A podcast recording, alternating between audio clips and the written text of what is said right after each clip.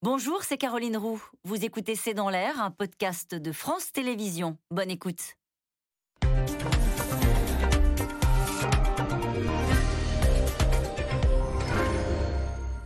Bonsoir à toutes et à tous. Nous attendons vos questions, SMS, Internet et réseaux sociaux pour alimenter notre discussion. Parlez fort, alignez les polémiques et les propositions choc. Ce début de campagne fait la part belle à ceux qui assument une ligne dure. Chez les Verts, c'est Sandrine Rousseau qui crée la surprise en se qualifiant pour le second tour de la primaire. L'économiste se revendique féministe, racialiste, défend une transition écologique radicale, veut augmenter la taxe carbone et crée un crime d'écocide. Elle se retrouve euh, au second tour donc face à Yannick Jadot avec moins de 3000 voix d'écart et sera peut-être euh, la semaine prochaine celle qui incarnera l'écologie euh, dans cette bataille présidentielle. À l'autre bout de l'échiquier politique, Éric Zemmour poursuit sur sa lancée avec une tournée de promo de son livre qui prend des allures de meeting politique. Primaire écolo, la tentation radicale, c'est le titre de cette émission. Avec nous pour en parler ce soir, Dominique Régnier, vous êtes politologue, directeur général de la Fondation pour l'innovation politique, vous êtes professeur à Sciences Po, votre dernier ouvrage, Le 21e siècle du christianisme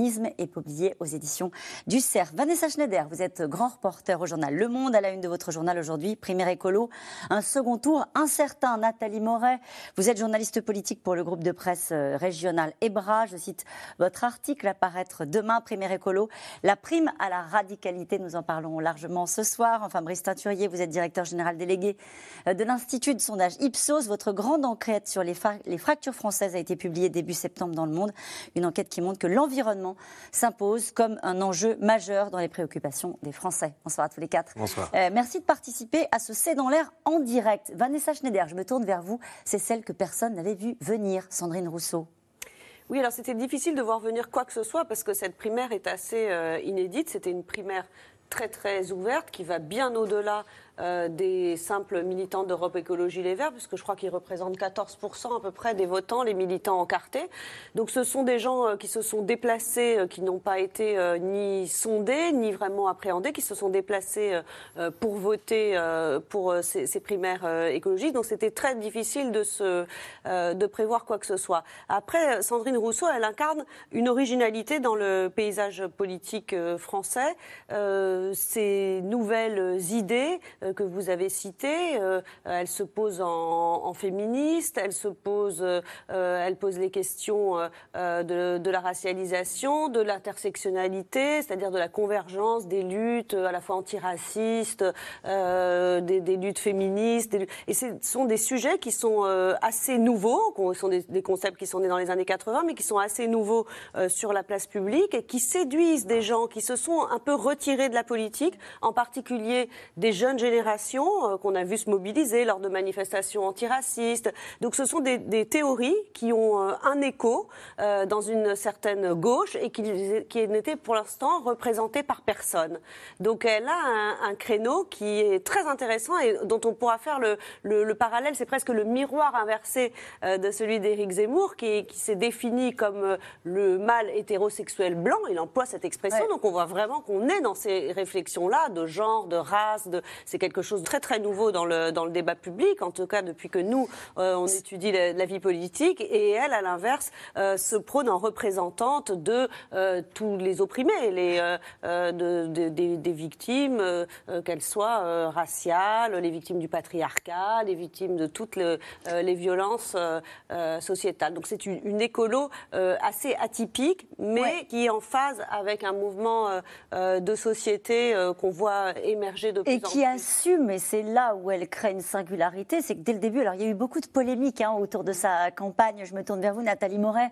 Euh, c'est vrai qu'elle a assumé des propos qui ont un peu détonné au début. On s'est dit, mais comment est-ce qu'elle espère rassembler sur son nom avec ce genre euh, de propositions Et c'est vrai qu'elle l'assume. Elle dit, oui, je suis dans la radicalité. Et on a l'impression que c'est vraiment une tendance aussi euh, chez les écolos, c'est-à-dire pour être crédible vis-à-vis de ceux qui ne croient plus à la politique, on dit, bah oui, je suis radical, oui, je vais y aller très fort, et ça va être très dur. Non seulement elle est radicale, Sandrine Rousseau, mais en plus elle le répète à toutes les phrases. C'est-à-dire que vraiment son, mantra, c'est je suis euh, radicale, je suis sociale et je suis féministe. Ces trois thèmes-là la signent parfaitement.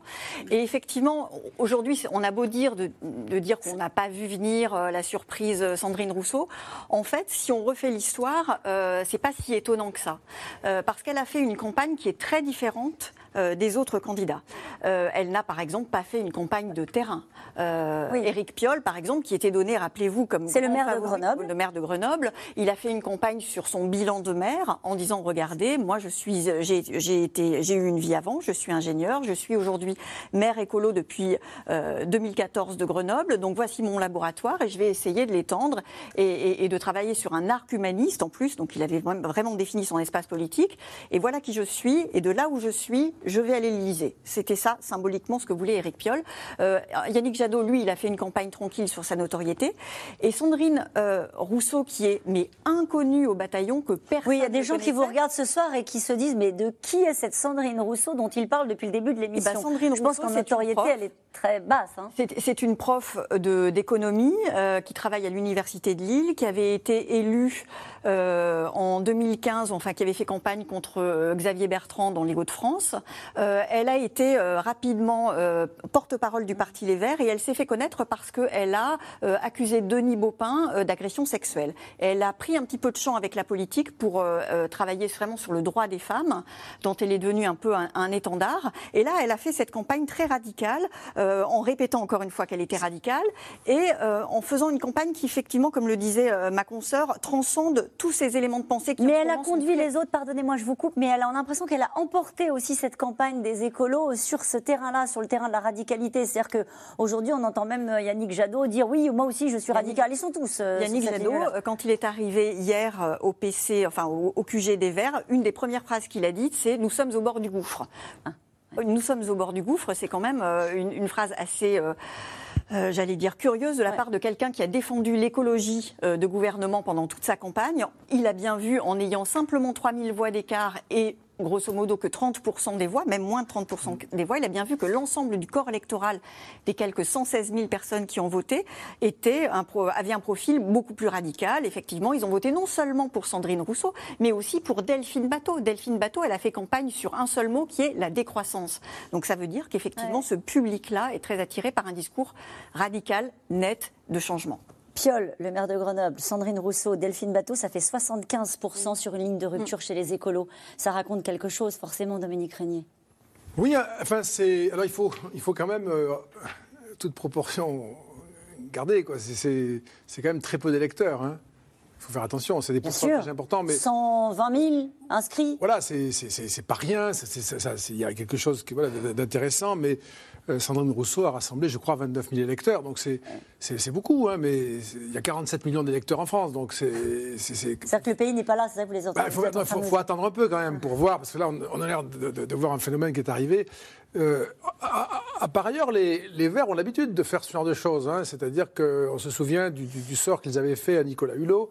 Euh, ils, ont, ils ont quand même des, des, candidats comme ça qui, qui, sont dans une forme de pureté et de, et de proximité. C'est le même discours non, Vous qui analysez le discours politique depuis si longtemps, ça a vraiment beaucoup changé sur ce qu'il porte non, non, c'est vrai, vrai, que c'est différent, qu'il y, y, a des différences qui sont, qui sont notables. Euh, Vanessa Schneider les, a rappelées. Il y, y, a une espèce de, de singularité radicale, sans, sans, du tout euh, utiliser ce terme de façon autre que clinique. mais c'est aussi, euh, d'une part, le reflet de cette force politique Europe Écologie Les Verts, qui est quand même très nourrie par euh, une radicalité politique de type extrême gauche. Euh, et d'autre part, c'est aussi le résultat de candidatures, et je crois que c'est un, effet mécanique, de candidatures, de candidatures qui sont par elles-mêmes, ça n'est pas en substance, mais par elles-mêmes marginales, petites pour le moment, et qui ne peuvent grandir dans cet espace politique saturé qu'en étant extrêmement visibles. C'est la même chose d'ailleurs pour Éric Zemmour, à mon avis. Hein. Il faut hausser le ton Il faut hausser le ton, il faut être repéré, il faut qu'on vous voit, il faut qu'on apprenne à vous connaître.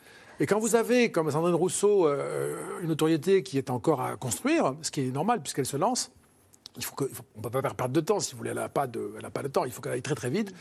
Et donc, je ne dis pas que ses convictions ne sont pas là, elles sont sans doute là, ces convictions, mais euh, elle a un avantage dans cette radicalité qui, convient à, sa position dans l'espace politique et qui donne quelques chances d'être repérée le temps que va durer la primaire euh, euh, des écolos, qui, est pas mal parti pour elle, parce que quand vous avez rappelé le poids des votes radicaux au sein de cet électorat qui s'est déplacé pour la primaire des Verts, elle a plus de réserves finalement que Yannick Jadot. Si on regarde comme ça le rapport de force, moi je ne suis pas du tout en mesure de considérer que cette, cet électorat-là est, connu parce qu'il est mm. tellement nouveau et puis tellement fragile. Mais c'est vrai, quand on fait le total des candidatures et, quand on regarde leur discours, elle est plus en phase avec l'ensemble de l'électorat. Brice Tintorier, c'est l'effet primaire. Oui, c'est l'effet primaire, et mais c'est l'effet surtout euh, d'un corps électoral extrêmement restreint. Dominique Rény l'a rappelé, je crois qu'il faut le redire. C'est 0,2% du, corps électoral, en gros, euh, total. Donc il est très particulier, ce profil-là. Moi, ce que je note quand même, c'est que ça s'est joué dans un mouchoir de poche. Là, on dit Sandrine Rousseau. 3000 voix en, C'est pas fait, hein, il y a un second tour. C'est presque un 4 quarts hein, euh, entre ces, quatre candidats. Et puis, ce qui me paraît intéressant, c'est qu'il y a une prime à la radicalité, ça c'est certain. Et quand D'une manière générale dans le pays? Non, justement. Ah quand il y a une prime à la radicalité dans cette élection-là. Et j'ai posé, j'ai fabriqué un indicateur justement de radicalité et de modération il y a, il y a quelques temps en demandant aux Français de s'auto-positionner sur une échelle de 0 à 10 euh, en leur demandant ce que vous considérez comme un modéré ou un radical. Ceux qui se mettent sur les notes 7 à 10, donc qui s'auto-positionnent comme des radicaux, c'est 27% de la population française. Vous en trouvez beaucoup plus chez les sympathisants du Rassemblement national, de la France insoumise, Viennent ensuite les LR. Et qui s'autopositionne comme le moins radical Les sympathisants écologistes. Donc qu'est-ce que ça veut dire? Et c'est pas totalement inintéressant. Euh, c'est que vous avez une distorsion aussi extrêmement forte entre ces 120 000 personnes là qui ont voté, qui ont donné une prime à la radicalité, et ceux qui se déclarent sympathisants écologistes et qui ne sont pas dans cette demande de radicalité. Euh, on a l'impression qu'il faut être radical pour pouvoir ensuite euh, trouver son public. Mais attention, ça peut produire l'effet inverse. Souvenez-vous en 2016, avec une primaire qui avait réuni 4 millions, un peu plus même euh, d'électeurs, ce corps électoral-là était un peu décalé par rapport à l'ensemble de la droite et ça a pesé ensuite négativement sur la campagne de François Fillon. Donc on est vraiment dans l'effet primaire, c'est-à-dire... Donc on est dans un effet d'hypertrophie absolue du corps électoral qui a voté et de décalage en tous les cas assez fort entre ce que veulent et ce que ressentent les sympathisants écologistes et ce qui semble-t-il est en train, mais il faut être prudent, de se dessiner à travers ce premier tour. Alors on va poursuivre notre euh, discussion pour savoir ce qu'attendent les Français en termes de propositions, parce que c'est vrai qu'elle va assez loin hein, sur, euh, et, d'autres candidats d'ailleurs de cette primaire vont assez loin sur la façon dont il faut conduire cette transition énergétique. Et très régulièrement, vous nous dites que c'est un sujet qui intéresse euh, profondément les Français. Elle se voit de toute façon, elle, déjà en surprise de la présidentielle. Sandrine Rousseau se qualifie pour le second tour de la primaire des écolos face aux favoris, qui restent encore favoris en tout cas dans les sondages euh, Yannick Jadot. Les deux candidats se retrouvent mercredi pour un débat. L'économiste assume, elle, la ligne dure, multiplie les polémiques et revendique la radicalité. Théo Manval, Diane Cacciarella.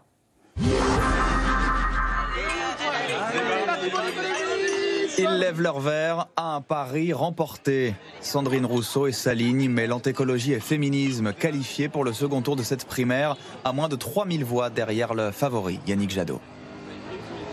La qualification, je pense qu'on on était assez près, mais effectivement, on était moins, euh, moins près à ce peu d'écart entre, entre tous les candidats qui se tiennent dans un mouchoir de poche. Euh, c'était plus surprenant. La vie est belle, parfois. C'est un beau message. Euh, je pense qu'elle est maintenant ancrée dans le paysage politique et que sa radicalité, son honnêteté, c'est là. Et je pense qu'on pourra plus faire, quel que soit le résultat, on pourra plus faire sans Sandrine Rousseau. Une candidate désormais sûre de sa force et de sa signature, la radicalité. Les radicaux contre le modéré, c'est d'ailleurs le match qu'elle lance, une forme de tous contre Jadot au lendemain de ce premier tour serré. Quatre candidats pesant chacun près d'un quart des voix. Appel du pied à peine voilé au soutien déçu de Delphine Bateau et Eric Piolle. Il y a quand même près de 75% des gens qui ont voté pour une écologie euh, de rupture radicale qui sortent du champ euh, de l'analyse économique classique, qui sortent du champ euh, mm, d'une forme d'incarnation classique. Et venez, et je vous assure qu'on va faire quelque chose d'incroyable. Quelques heures plus tôt, l'annonce des résultats chez les soutiens de Yannick Jadot. Jadot, 29 534. Rousseau, 26 801. Bateau. Leur champion est en tête, mais pas de quoi sabler le champagne. Voilà. tout n'est pas gagné en fait. Il n'y a pas eu une explosion parce qu'il y a encore euh, une campagne à faire, il y a encore un second tour. Rien n'est acquis. C'est comme ça, euh, c'est la politique, c'est des élections. Grand favori des sondages, donné à 70% par certains cet été, Yannick Jadot a semble-t-il bien compris d'où arrive le danger. Nous allons donner la même image, l'image d'un débat de fond, l'image d'un débat avec des sensibilités, mais l'image d'une famille ô combien rassemblée, ô combien aujourd'hui en capacité de gouverner, ô combien radicale quand il s'agit de gagner l'élection présidentielle. Radical, lui aussi, Yannick Jadot. Le mot lâché à la tribune redescend très vite auprès de ses partisans.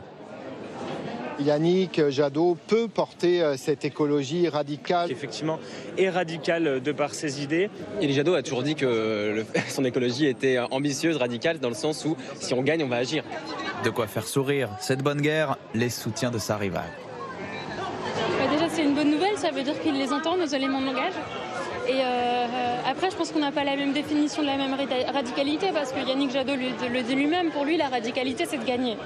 Pour nous, la radicalité, c'est de changer le système. Et, je pense que voilà, on peut mettre à peu près tout et n'importe quoi derrière le, mot radicalité, mais là, l'histoire, c'est vraiment de repartir aux racines et, de renverser la table. Alors, vers qui se porteront les voix des deux faiseurs de roi ou de reine? Éric Piolle et Delphine Bateau ne donneront pas de consigne de vote et la déconvenue à peine digérée, leurs militants sont partagés.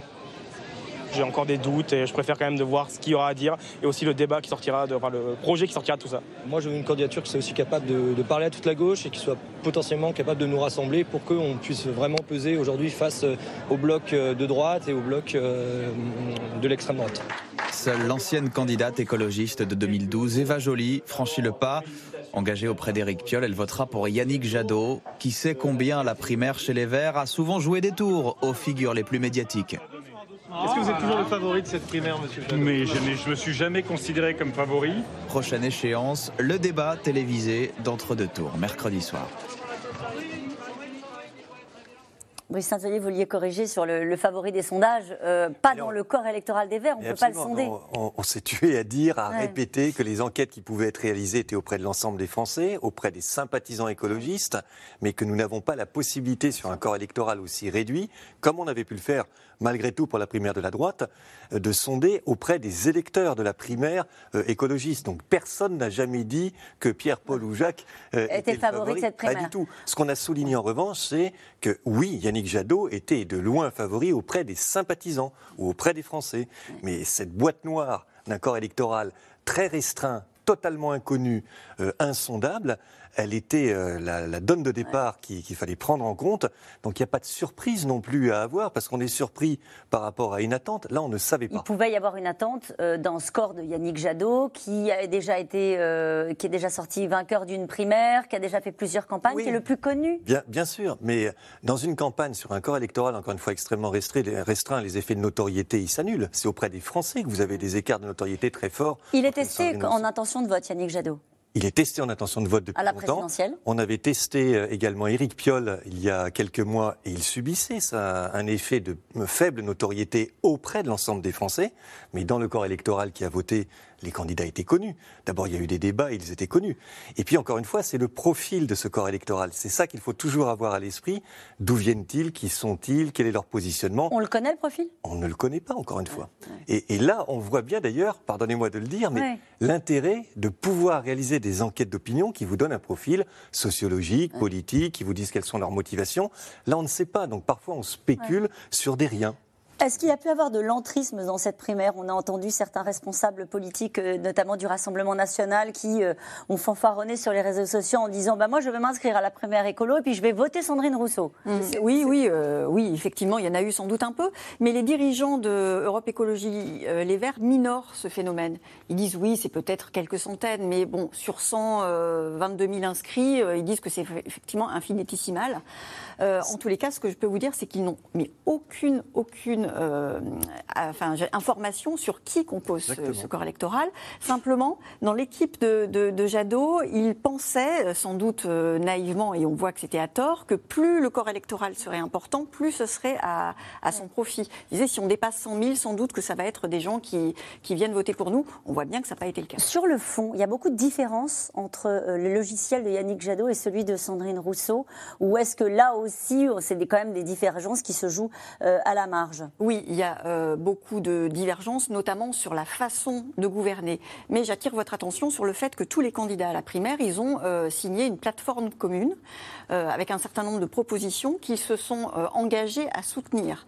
Donc, effectivement, le ou la gagnante, Yannick Jadot ou Sandrine Rousseau, feront campagne sur ce logiciel-là qui a été construit par eux. Et ensuite, ils amèneront leur façon de, leur bémol, j'allais dire. Mais tous sont d'accord sur le principal. Mmh. Vanessa Schneider.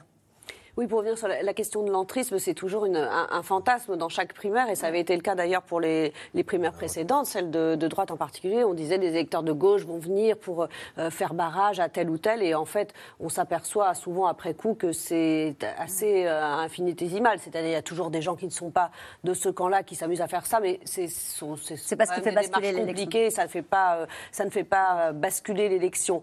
le clivage, évidemment, ils sont, ils sont tous d'accord sur, euh, sur l'essentiel, heureusement, ils font partie du, même euh, mouvement.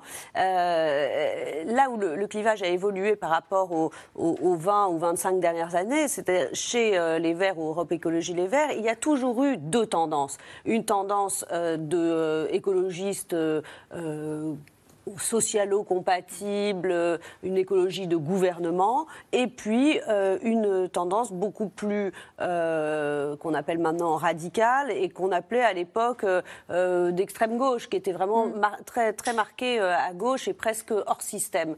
Et, très régulièrement, les Verts qui votaient en cercle fermé, parce que là on parle de, de petits de petites bases électorales, mais par rapport à ce qui se passait précédemment, on est sur un corps électorale euh, beaucoup plus élargie. Hein. On avait des, candidats qui étaient désignés par quelques centaines de personnes dans, lors des précédentes euh, élections euh, présidentielles. Donc, et on avait à chaque fois, c'était une espèce de malédiction dans cette famille politique, où c'était le candidat qui avait en, gros le moins de chances de, gagner des points qui était élu, puisqu'il était élu par une base qui était une base extrêmement rétrécie, donc la plus radicalisée possible.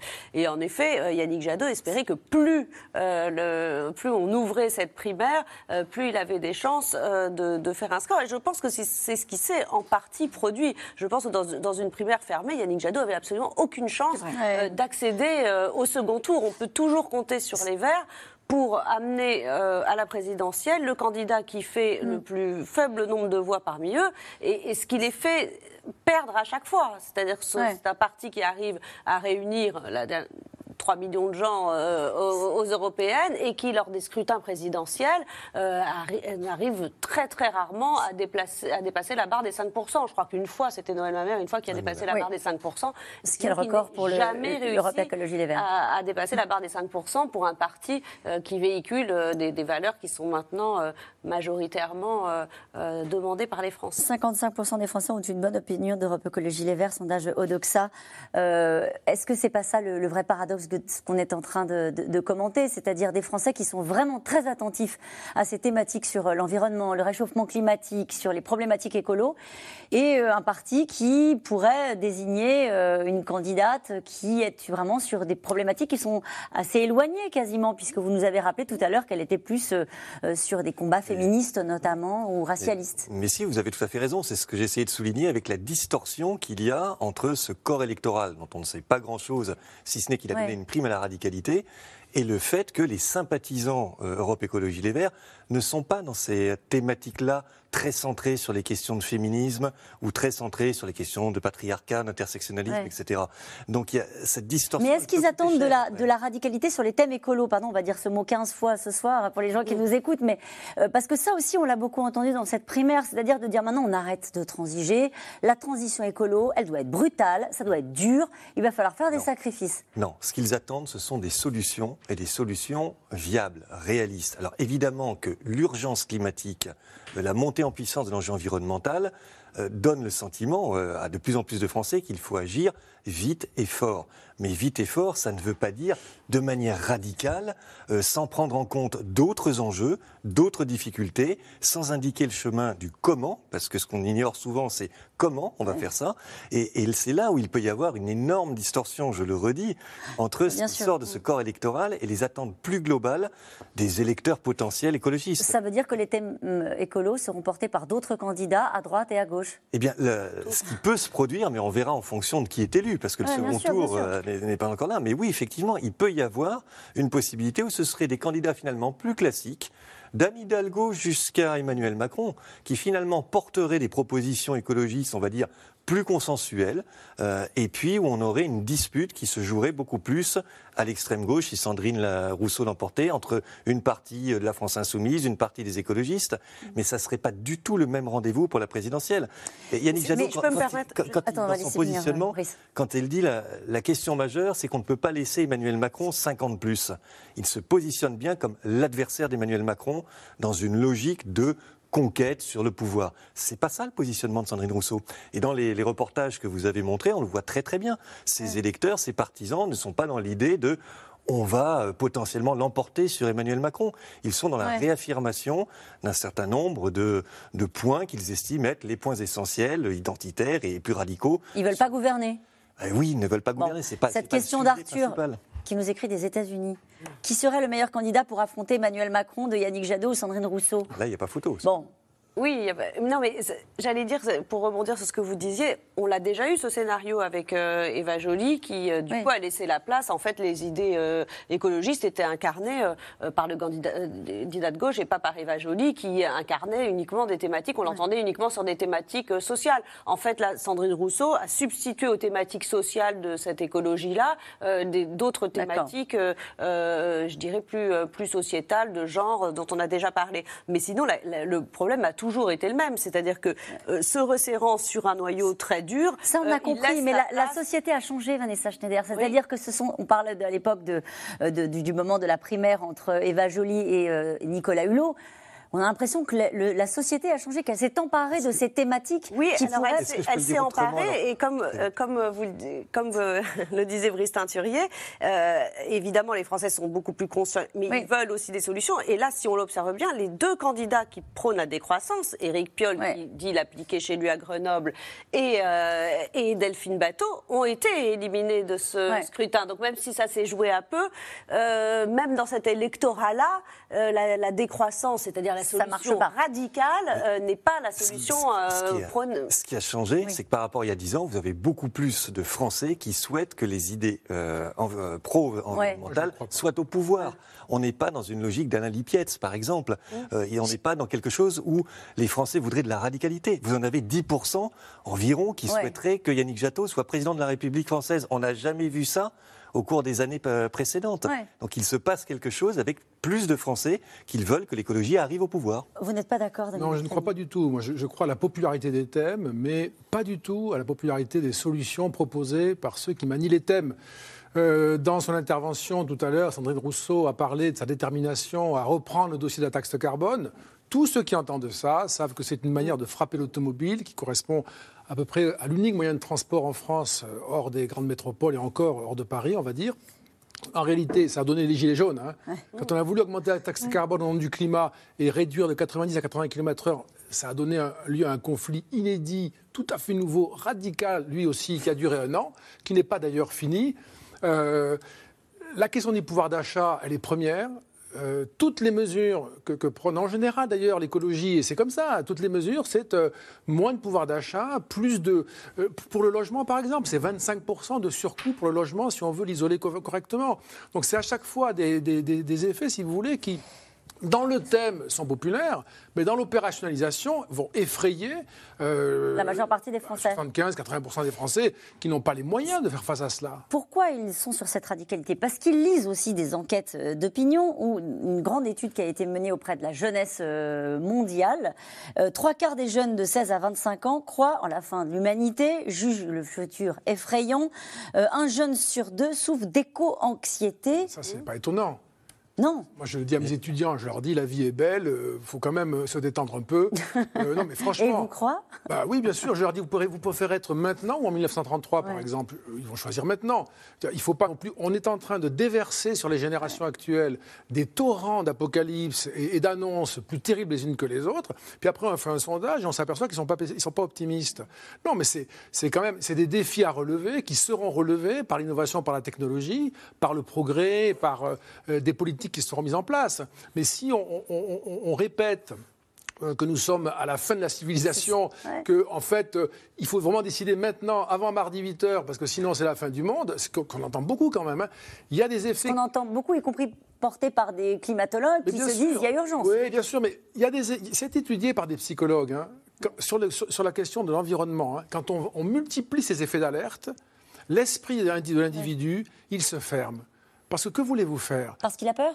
Il a peur et puis il sort de ses portées. Il ne peut pas agir. Il ne peut pas agir. Il peut pas arrêter l'économie mondiale, lui, d'ici euh, un an. Donc on a le résultat inverse. C'est pourquoi quand on voit, quand on mesure cette espèce de niveau d'anxiété, c'est un reflet de l'écho médiatique qui est donné euh, à ces déclarations qui sont toutes plus alarmistes les unes que les autres. Et à côté de ça, il y a des solutions euh, qui sont... D'ailleurs, il faut le répéter ici, parce que quand même, l'Europe, c'est la région du monde qui carbone le moins. C'est à peu près quatre fois moins que la Chine, l'Europe, quatre fois moins que la Chine. Euh, nous sommes ceux qui carbonons le moins parmi les, économies développées. Les États-Unis sont euh, deux ou trois fois plus que nous, mais la Chine, c'est encore plus. Donc c'est un peu aussi, mais qu'est-ce qu'il faut qu'on fasse pour euh, que le climat planétaire hein, soit aille mieux. Bon, on ne se dit pas que c'est en votant à la présidentielle qu'on va régler ces bah, problèmes. c'est ça que vous voulez certains dire Certains le pensent, certains le croient sincèrement, et certains le feront. Mais c'est quand on arrive sur le détail. Euh, des, opérations concrètes. Qu'est-ce qu'il faut faire? Il faut moins consommer, il faut gagner moins, il faut se déplacer moins. Il faut par exemple, euh, et ça c'est vrai pour les jeunes générations, il faudrait être beaucoup moins sur le net. Hmm. Euh, Internet, ça carbone plus que l'aviation. On nous a dit qu'il ne faut plus prendre l'avion. Mais en réalité, c'est deux ou trois fois plus Internet que l'aviation. Il faudrait surtout commencer à arrêter d'être sur les portables et sur, les, et sur, les, sur Internet. Vous dites ça déjà, vous perdez une partie de, mm. votre soutien. enfin, on, comprend, mais on n'est pas d'accord. Brice Teinturier non, ce qui est vrai, c'est qu'il y a une réelle difficulté à trouver ensuite les solutions qui puissent être adaptées à un certain nombre de réalités pour, euh, pour les, personnes, pour les individus. C'est-à-dire que la préoccupation, elle est là. Je pense que ce n'est pas qu'une question de popularité euh, des, thèmes ou des préoccupations. Il y a aussi un désir d'essayer de trouver des solutions. Mais quand vous regardez le comment on fait, bien évidemment qu'il y a une tension. Bien évidemment que les enjeux de pouvoir d'achat, que les enjeux de transport sont là.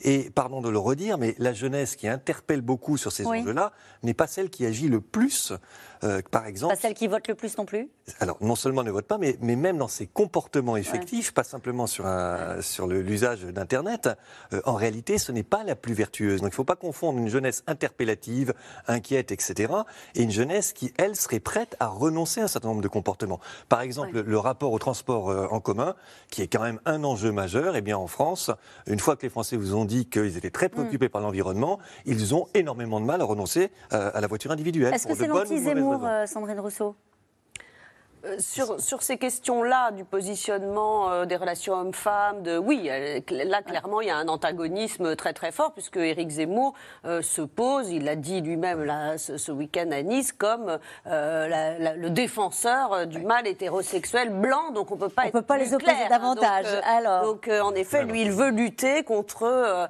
ce qu'il estimait être le, danger de la prise de pouvoir de, de, de féministes.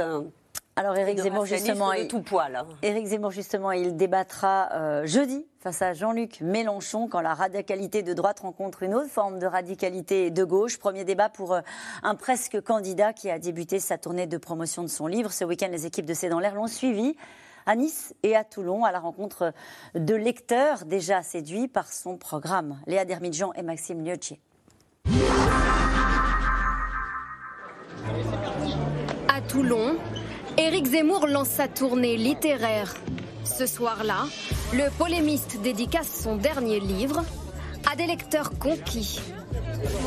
Patrice ou Patrice? Patrice. Yves. Des prénoms qui vous vont? Ah, Très bien, magnifique. Autant d'engouement sans être candidat, c'est un bon début. Mais vous étiez, vous étiez pas là pour mes précédents livres Il y avait le même engouement Autant Mais oui, mais oui, mais oui. Mais en vérité, personne n'est dupe. Ce qui intéresse ce soir, ce sont les ambitions politiques de l'écrivain. Éric Zemmour séduit notamment d'anciens électeurs, les républicains. J'admire Éric Zemmour, j'aime son esprit d'analyse, j'aime son amour de la France. Euh, j'ai l'espoir parce qu'il m'a redonné l'espoir que je n'avais plus et parce que je crois en, en tout ce qu'il dit. Voilà. Les positions du polémiste attirent aussi des abstentionnistes, des déçus. Je ne crois plus du tout en ces gens-là, parce qu'ils sont dans la communication. Et pour la première fois depuis des, des lustres, j'entends quelqu'un qui, qui, me, touche et qui me, parle dans ce que moi je ressens et ce que je sais, surtout ce que je sais. Et, et ce qu'il dit est souvent exact. Le lendemain à Nice, entre deux dédicaces, Éric Zemmour déjeune avec des élus locaux. Mais ça, ça ne sera pas devant les caméras. Le soir, en revanche, au milieu des micros et des caméras, mise en scène digne d'un meeting politique. Après 30 ans au Front National, Jean-Marc de Giovanni, ancien élu de Grasse, ne croit plus en Marine Le Pen mais en Éric Zemmour. Je pense que Marine Le Pen aujourd'hui est une femme de gauche.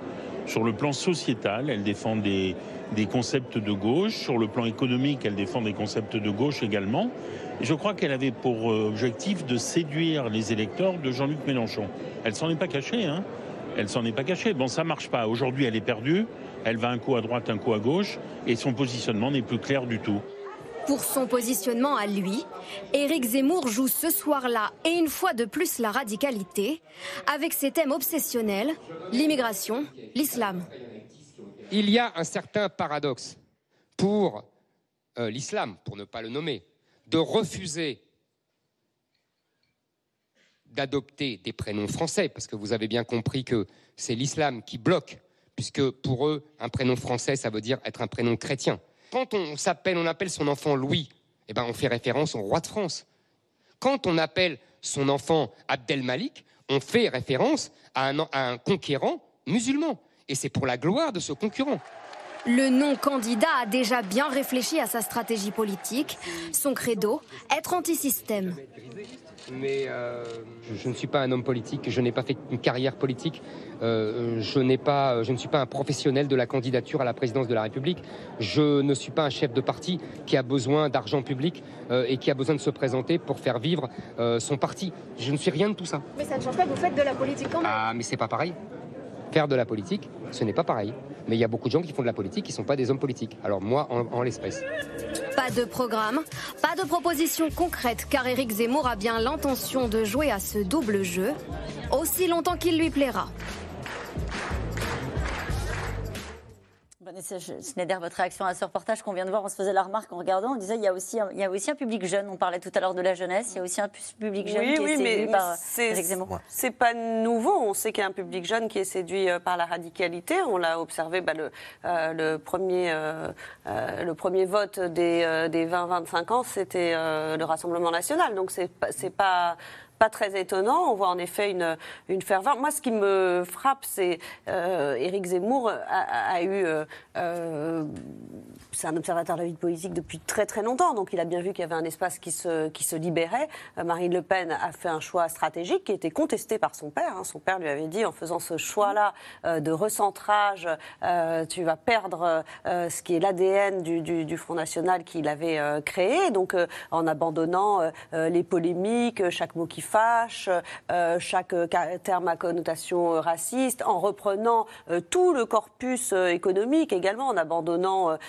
toutes les attaques contre l'Europe, l'euro. le- elle a laissé le champ libre pour une parole qui était une parole en- encore plus radicale, encore plus extrême que- qu'elle a abandonnée au fil des années, qui était un peu plus celle de son père. Et, et bon, là, Zemmour, comme vous le rappeliez tout à l'heure, a besoin de se faire euh, en plus remarquer. Donc c'est à chaque jour euh, une polémique. Donc il va très très loin euh, dans les provocations. Mais l'espace était libre. Il y avait, il y avait un espace pour, pour cette parole. Et on a entendu dans ce reportage ce monsieur qui dit euh, que Marine Le Pen est une femme de gauche. Oui, Hein absolument. Qui, qui- qui est la conséquence, c'est dans le prolongement de ce que disait à l'instant Vanessa Schneider, c'est- c'est- c'est- c'est le- c'est une- un effort de, de- de- banalisation même, de modération, mais jusqu'à devenir une sorte de candidate euh, d'une droite sociale. Enfin, c'est tout à fait curieux. Euh, et comme choix, je veux dire, c'était très risqué en effet. Bon, c'était le pari euh, d'y arriver comme ça, enfin, à dépasser ce, blocage au second tour. Mais ce qui est intéressant, c'est de voir que Marine Le Pen, elle a peut-être euh, commis une erreur jusqu'à présent, ensuite, parce qu'il faut quand même attendre tout ça. hein. Mais elle a, elle a peut-être commis une erreur qui est de, de- de se- de trop se compter sur l'impact de la marque Le Pen. La marque Le Pen, depuis 1974, euh, ça fait tenir une candidature, c'est comme une espèce de rente. Euh, là, aujourd'hui, euh, le, le contenu de la promesse, il est plutôt porté par euh, Éric Zemmour. Et finalement, ça peut très bien vivre sans la marque Le Pen, cette idée-là, hein, ces idées-là peuvent vivre sans la marque Le Pen, et même retrouver une certaine force euh, autour de, de- de quelqu'un comme Zemmour. Et euh, je dirais ça, euh, ça signifie aussi que dans, cette, dans ce parcours qu'on a déjà vu depuis 2016 du dégagisme, mais ça, on l'avait mesuré. Nous, moi, je l'ai mesuré, ça. Je suis sûr que Brice Teinturier l'a aussi mesuré. On voit une usure des figures du dégagisme. Jean-Luc Mélenchon et Marine Le Pen, qui sont à leur tour dégagés, si je puis dire, quand c'est possible. C'est-à-dire quand il y a une alternative, ça peut basculer. Et c'est un peu ce qu'a tenté euh, Florian Philippot. Bon, il n'a il a pas réussi parce que tout d'un coup a, a surgi Éric Zemmour. Mais c'est une espèce de déplacement au profit de nouvelles figures qui sont considérées Et comme on voit bien que la stratégie de Marine Le Pen et du camp du Rassemblement national est en train un petit peu de changer hein, vis-à-vis euh, d'Éric Zemmour. Ils ont euh, repris euh, la préférence nationale, ils en parlaient plus trop, hein, la préférence nationale, qu'elle a rappelée donc, euh, chez nos confrères d'Europe 1 la semaine dernière en disant qu'elle voulait l'inscrire dans la Constitution. On voit bien que le, Qui est- le discours est un, peu- un, un- peu changé, porté par cette radicalité euh, incarnée par Éric Et la préférence Zemmour. nationale, c'est le marqueur d'origine Ouais. du, du- du Front National, pour le coup. Mais, mais je crois que c'est c'est pas simplement une question de désextrémisation qui a permis à Éric Zemmour de s'engouffrer dans une brèche qui aurait été ouverte euh, par, par Marine Le Pen. Qu'est-ce qu'il y a d'autre? C'est un changement dans la nature même des concepts. Elle met en avant euh, la République et la laïcité. La République, la laïcité, c'était la gueuse pour euh, Jean-Marie Le Pen. Elle met en avant la défense des libertés. Son affiche de campagne, c'est liberté, liberté chérie. Mais la marque de fabrique du Rassemblement national, du Front national, c'est l'ordre, c'est l'autorité. Donc c'est c'est pas simplement du plus moins extrême, c'est aussi une orientation stratégique qui est différente et vous avez une partie de la population qui ne s'y retrouve pas, celle qui Qui ne allait s'y retrouve pas parce qu'elle est perdue, parce qu'elle n'attend pas forcément ça de la marque Le Pen, parce qu'elle- comme le disait à l'instant. parce qu'elle aspire à de l'ordre, parce qu'elle aspire à un pouvoir fort, parce que euh, la question de l'immigration reste absolument centrale euh, chez elle, beaucoup plus que la question des libertés, ou beaucoup plus que l'idée que euh, la République euh, serait en danger, que l'islam, c'est ce que développe Ouais. aussi Marine Le Pen, pourrait être compatible avec euh, la, la République. Et bien vous avez une partie de la population qui dit non. Et comme euh, Éric Zemmour reprend ces thèmes-là, ben, ils vont sur Éric Et Zemmour. alors, il y en a un qui incarnait la radicalité, c'est Jean-Luc Mélenchon, qui euh, c'était le bruit et la fureur. hein, on se souvient, c'était sa stratégie euh, politique. Et c'est lui qui va être le premier à débattre face à Éric Zemmour jeudi soir. Euh, c'est radicalité de droite, d'extrême droite, contre radicalité de gauche, d'extrême gauche. C'est ça le débat de la présidentielle? C'est, en tous les cas, c'est pas ce que veut faire euh, Jean-Luc Mélenchon. Jean-Luc Mélenchon, il voit qu'il est gêné euh, dans son entrée en campagne par euh, l'OVNI qu'est Éric Zemmour. Il a fait sa rentrée dans les amphis, souvenez-vous, vraiment en se basant sur son programme. Il avait fait une enquête comme quoi toutes les mesures qu'il proposait dans l'avenir en tout commun étaient validées par un certain nombre de Français, même sans qu'ils sachent vraiment que ça venait de la France insoumise. Donc vraiment, il était sur le fond. Et il voit débarquer Éric Zemmour, qui est sur la forme quelqu'un de complètement ovniesque, pardonnez-moi euh, ce terme, où effectivement il est sur une polémique, vieille polémique, euh, la plus rance possible, et ça fonctionne, et tout, de, tout il est en train de faire l'agenda, si vous voulez, euh, de la rentrée. Donc c'est extrêmement gênant euh, de la part de Jean-Luc Mélenchon, qui fait le pari qu'en allant devant lui dans une émission de télévision, il peut le ramener sur le fond et le mettre face à face à ses contradictions. J'attire votre attention sur le fait que c'est pas la première fois hein, que les Mm. deux hommes euh, euh, sont euh, face à face. hein. C'est arrivé, nous, on avait organisé un, un débat en 2014 à l'époque du suicide français entre Éric Zemmour et, et Jean-Luc Mélenchon. Qui avait gagné? Euh, je vous, euh, je vous, allez, allez le voir, c'est ouais. encore en ligne. C'est, Vous voulez faire du clic, euh, Nathalie Moret, c'est ça Vous voulez pas répondre à ma question j'ai- fait, l'exercice en fait au- aujourd'hui. Je suis allée voir. Et ce qui est incroyable, c'est que les deux hommes, on à part qu'on voit qu'ils ont quand même vieilli, pardon de le dire, mais les deux hommes n'ont absolument pas changé de logiciel ni de vocabulaire. Ah Donc effectivement, pour reprendre votre question, ils sont vraiment tous les deux sur un axe très radical. Mais Jean-Luc Mélenchon, lui, il est déjà radical. On sait le bruit et la fureur. Vous l'avez.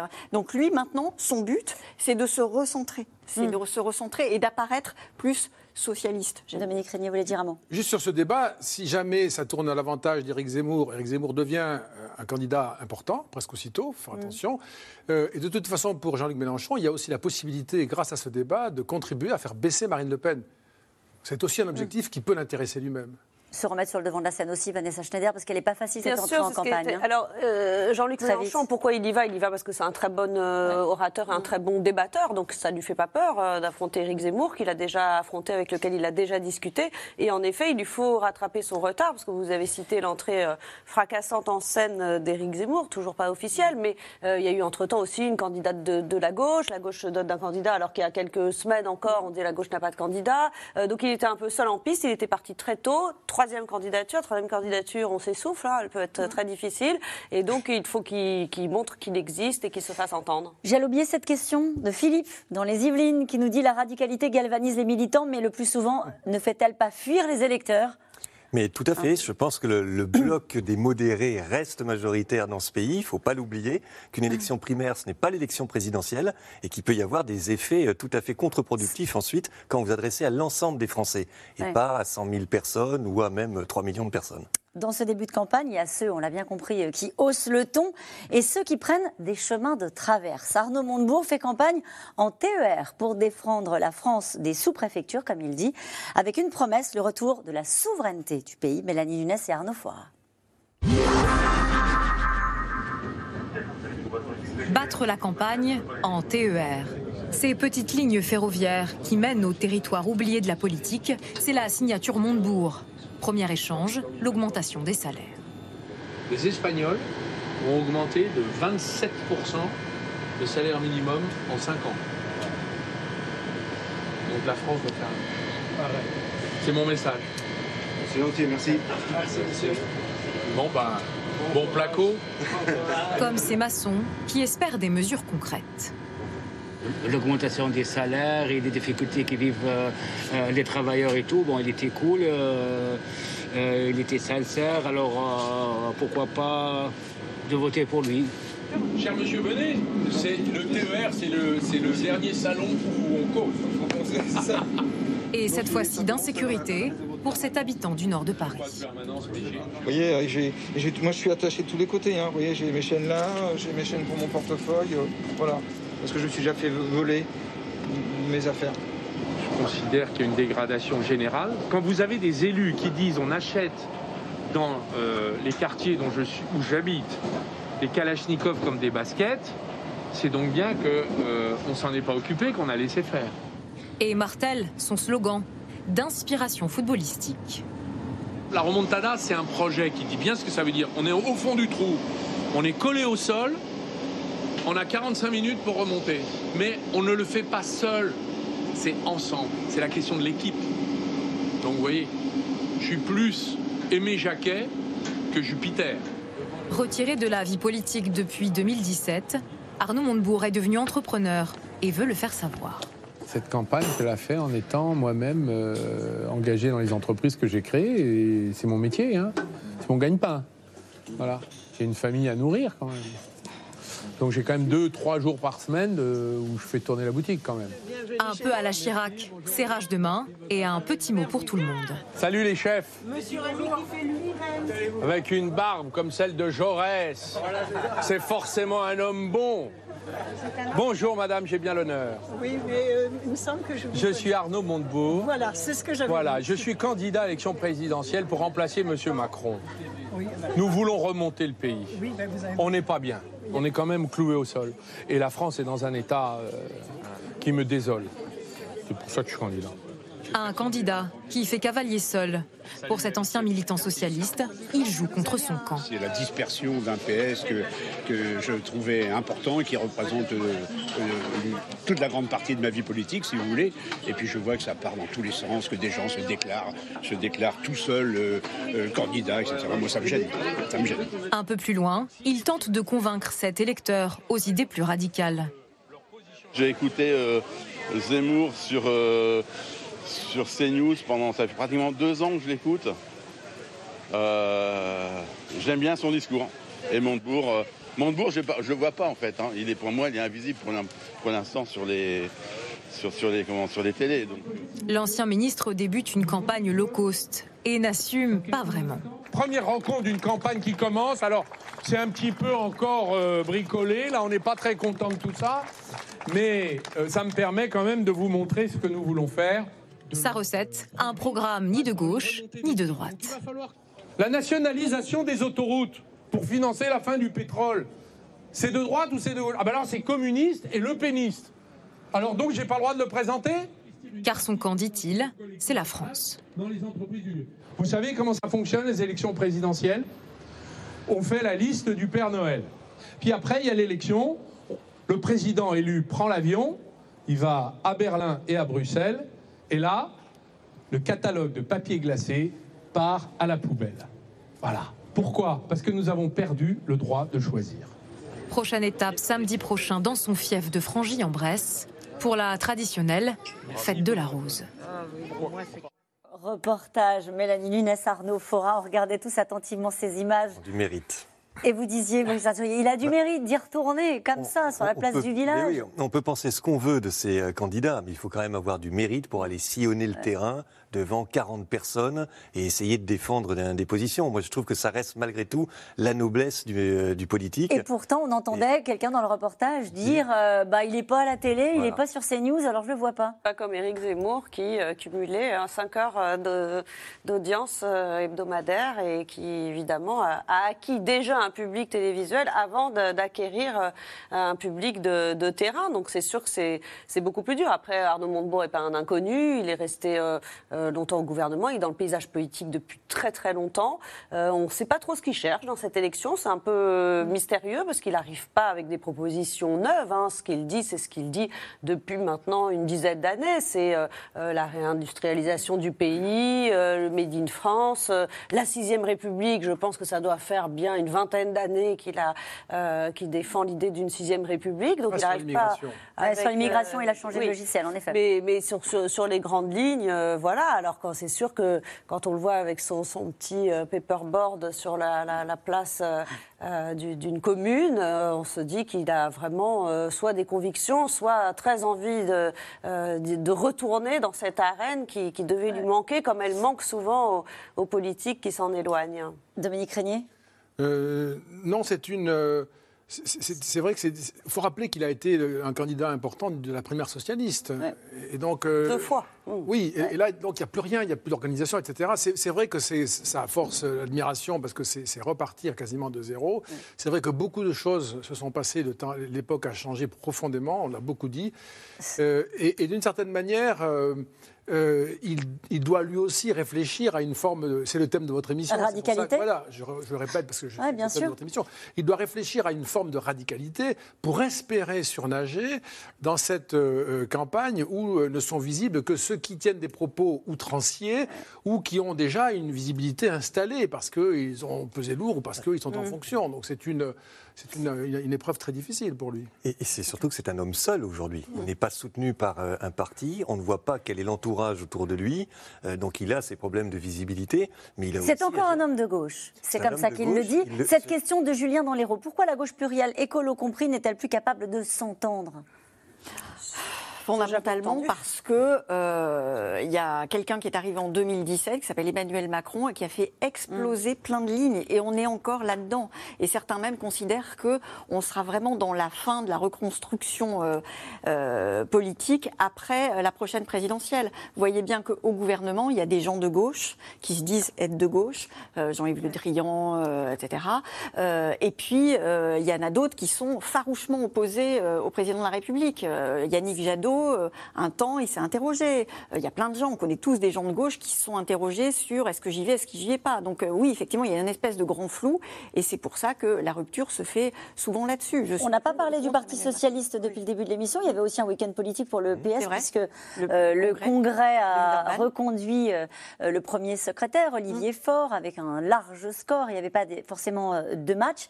Et c'est un parti qui a décidé qu'il n'y aurait pas de primaire, qu'il n'y aurait pas de débat, et qui a déjà euh, presque une candidate, quoi, Anne Hidalgo. Oui, euh, Olivier Faure, il l'avait écrit hein, dans sa motion. Il avait dit moi, si vous m'élisez, je, je serai, je me rangerai derrière Anne Hidalgo. Anne Hidalgo, Anne Hidalgo, pardon, pour l'instant, elle est euh, en campagne, mais encore à l'écoute des Français, sans vraiment de proposition, sauf une seule, mais qui est très forte, c'est-à-dire augmenter Radicale. Par deux euh, le salaire des enseignants, les la rémunération des enseignants. C'est quoi si c'est pas de la radicalité, ça? Mais finalement, euh, c'est assez bien joué et ça suffit, puisque c'est une façon de- d'imposer le débat sur euh, le, le- le montant de rémunération des, des enseignants. euh, et finalement, peu importe que ça coûte euh, C'est compliqué, hein. et que ce ne soit pas possible. Au moins, elle ancre le débat et il y a quelque chose autour d'elle. Mais voyez ce que vous êtes en train de dire. Peu importe que ce ne soit pas possible. Alors là, on se dit, on a quitté le champ dans cette campagne qui débute. Hein, vous avez raison, ça a peut-être changé. hein. On a quitté le champ de la crédibilité pour aller vers le champ de la radicalité. C'est Ah, mais ça maintenant le sujet. C'est ce que j'allais euh, juste Ah pardon, souligner. excusez-moi. C'était quand même une bien. question. Ça- Vous ça- pouvez être d'accord avec je moi. ne, suis pas, je ne suis pas certain que la radicalité euh, suffise si elle ne s'accompagne pas d'un minimum de crédibilité Ah. pour une grande partie du pays. Et donc la question du comment, comment est-ce que vous financerez euh, l'augmentation du salaire des enseignants, elle se posera dans la campagne. Et c'est pas tard. parce qu'il y a... Oui, mais parce que là, on n'est pas dans des phases de Ah débat contradictoire entre candidats. Chacun est dans son couloir, cherche à émerger, à imposer sa candidature. Donc il y a une prime à la surenchère.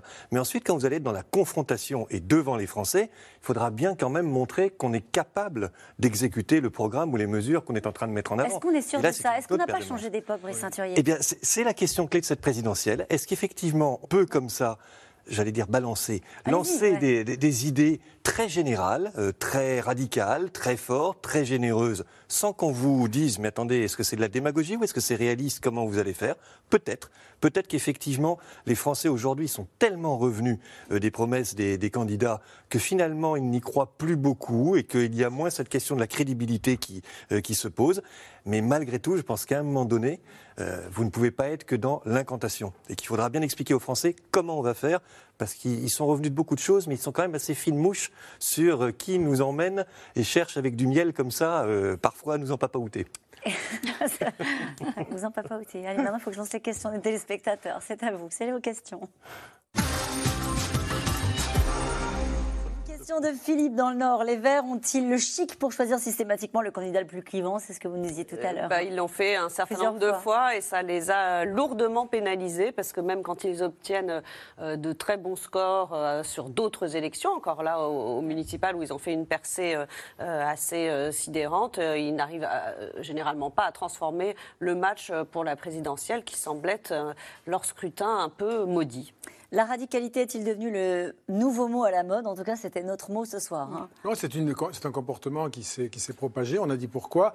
Ça, ça permet quand même d'ajouter que quand on va sortir de cette phase de, de radicalité, si on en sort dans la campagne présidentielle, les candidats modérés peuvent provoquer une sorte euh, d'effet euh, de désintérêt, je dirais, dans le débat. Ça peut faire descendre vraiment l'intérêt de beaucoup. C'est très compliqué la situation dans laquelle nous sommes.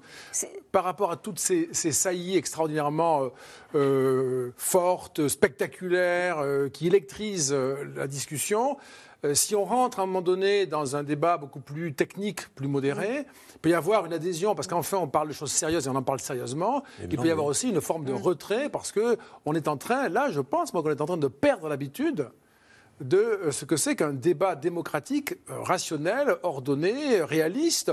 Et c'est pas sûr que ça revienne, cette habitude-là. Ça s'est passé ailleurs de la même manière. Je veux dire, quand on regarde les autres scrutins dans d'autres pays les européens, États-Unis? voilà, ou aux États-Unis, le Brexit, à certains égards, euh, s'est déroulé dans une campagne absurde. Enfin, qu'on soit pour ou contre Oui. le Brexit, c'était vraiment il y avait des mensonges des assumés. mensonges Ouais. assumés, etc. La campagne de, de- de- de- de- de Trump, c'était quand même du même tonneau.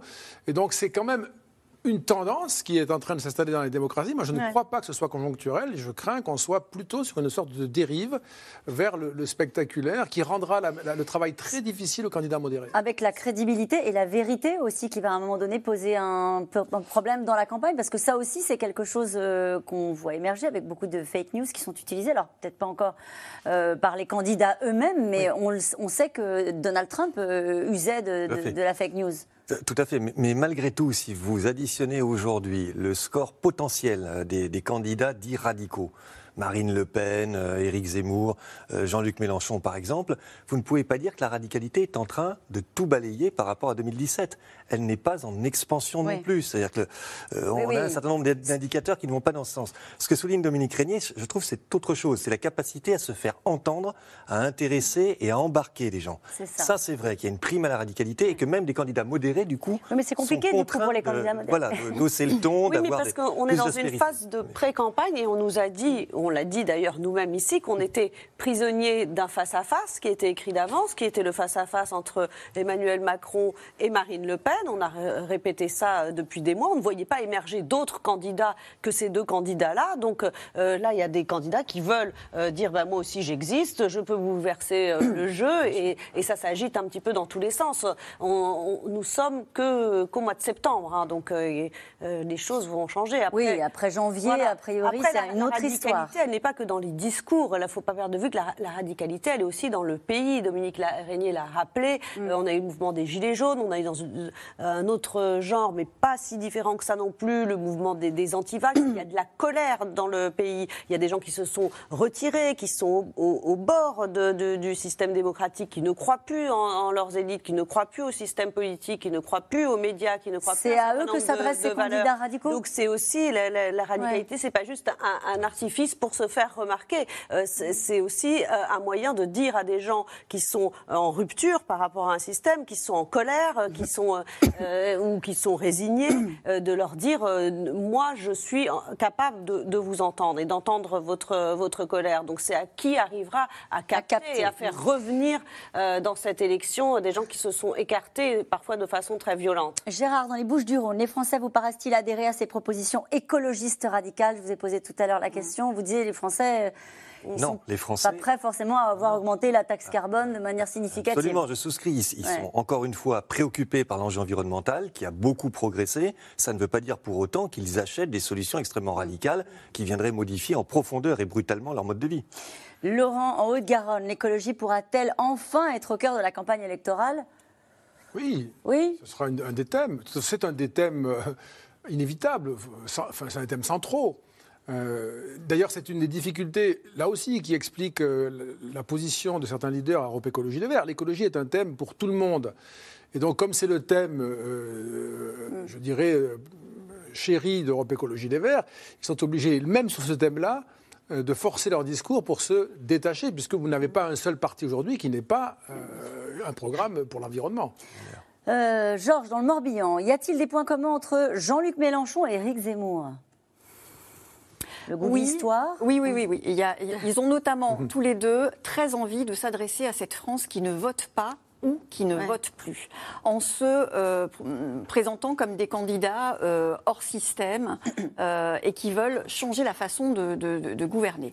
Euh, Éric Zemmour le fait en, en convoc- en convoquant l'histoire, euh, Jean-Luc Mélenchon en essayant de, de- de changer les institutions, mais effectivement les deux veulent absolument, enfin considèrent qu'il y a un certain nombre de, de gens qui se sont exclus du vote et les dernières élections euh, régionales le montrent et ils s'adressent à cette. Euh, C'est un peu les, les profs, hein, pardon, Ouais. Qui n'ont plus rien à faire, et c'est comment les réengager. Mais moi, je crois C'était le titre de votre livre, je le précise. Oui, mais, mais- mais je crois qu'il faut faire la distinction entre ceux qui sont en colère et ceux qui sont dans Mm. le désenchantement. C'est pas la même chose. Dans le désengagement ou dans la colère. Euh, prioritairement, Jean-Luc Mélenchon, il s'est attaché à essayer de capter une forme de colère. Et moi, j'ai le sentiment qu'aujourd'hui, parce que les Gilets jaunes, c'était il y a un an et demi, qu'aujourd'hui, il y a un peu moins de colère qu'il y a justement Mm. deux ans. En revanche, le désengagement, le mécontentement, oui, il existe. Et la question, c'est est-ce que cette euh, présidentielle va permettre de remettre dans le jeu des désengagés Et les, ceux qui sont en colère, ils iront voter. La, colère, c'est un ingrédient du vote. C'est ceux qui sont désengagés qui constituent mm. l'enjeu majeur. Mm-hmm. Sur, la colère, ça veut dire qu'elle aurait été effacée par, le, par la crise sanitaire Non, ça, veut dire que ça a été un peu congelé par la crise sanitaire, mais un des ingrédients de la colère sont les réformes. Des réformes qui clivent et qui déplaisent. Là, vous avez quand même un gouvernement qui n'a plus réformé, ou quasiment plus. Il a protégé depuis 18 mois. Si demain, il réforme à nouveau les retraites, etc., la colère va revenir à toute vitesse. Et quelles sont les dernières, euh, les dernières décisions du gouvernement? C'est euh, le chèque énergie pour le pouvoir d'achat. C'est effectivement, on voit qu'il y a une grande, euh, grande attention de la part du gouvernement de calmer tout ce qui pourrait être inflammable. Euh, quand Éric Zemmour annoncera-t-il officiellement sa candidature? On l'a compris dans le reportage, le plus tard possible, c'est ça? Oui, bah là, de toute façon, tout le monde a compris qu'il l'était, donc euh, quelque part, il n'a pas. Son intérêt n'est pas forcément de la, formaliser, puisque dès qu'il va la formaliser, il va devoir résoudre un certain nombre de, problèmes euh, techniques, financiers, d'organisation, de structuration. Et ça, c'est pas une mince affaire de Justement, recherche les signatures. Cette question, comment Éric Zemmour pourrait-il obtenir les 500 signatures d'élus? C'est ajouter Caroline Roux après cette émission. C'est pas sûr qu'il arrive à être candidat parce qu'il faut des signatures, il en faut 500, il faut beaucoup d'argent, il faut beaucoup de réseaux, on l'a déjà dit, mais c'est donc pas sûr. On commente Eric Zemmour, il n'est pas sûr même qu'il soit candidat. Parce qu'il est un objet politique? Oui, euh, c'est très compliqué de rentrer dans ce jeu-là, surtout pour la présidentielle, et de trouver les élus qui vont vous soutenir, enfin en tout cas vous parrainer. Merci à vous tous. C'est la fin de cette émission qui sera rediffusée ce soir à 23h35. Je vous rappelle que vous pouvez retrouver C'est dans l'air quand vous le souhaitez sur toutes les plateformes et puis en replay naturellement dès maintenant. Tout de suite, c'est à vous. Belle soirée.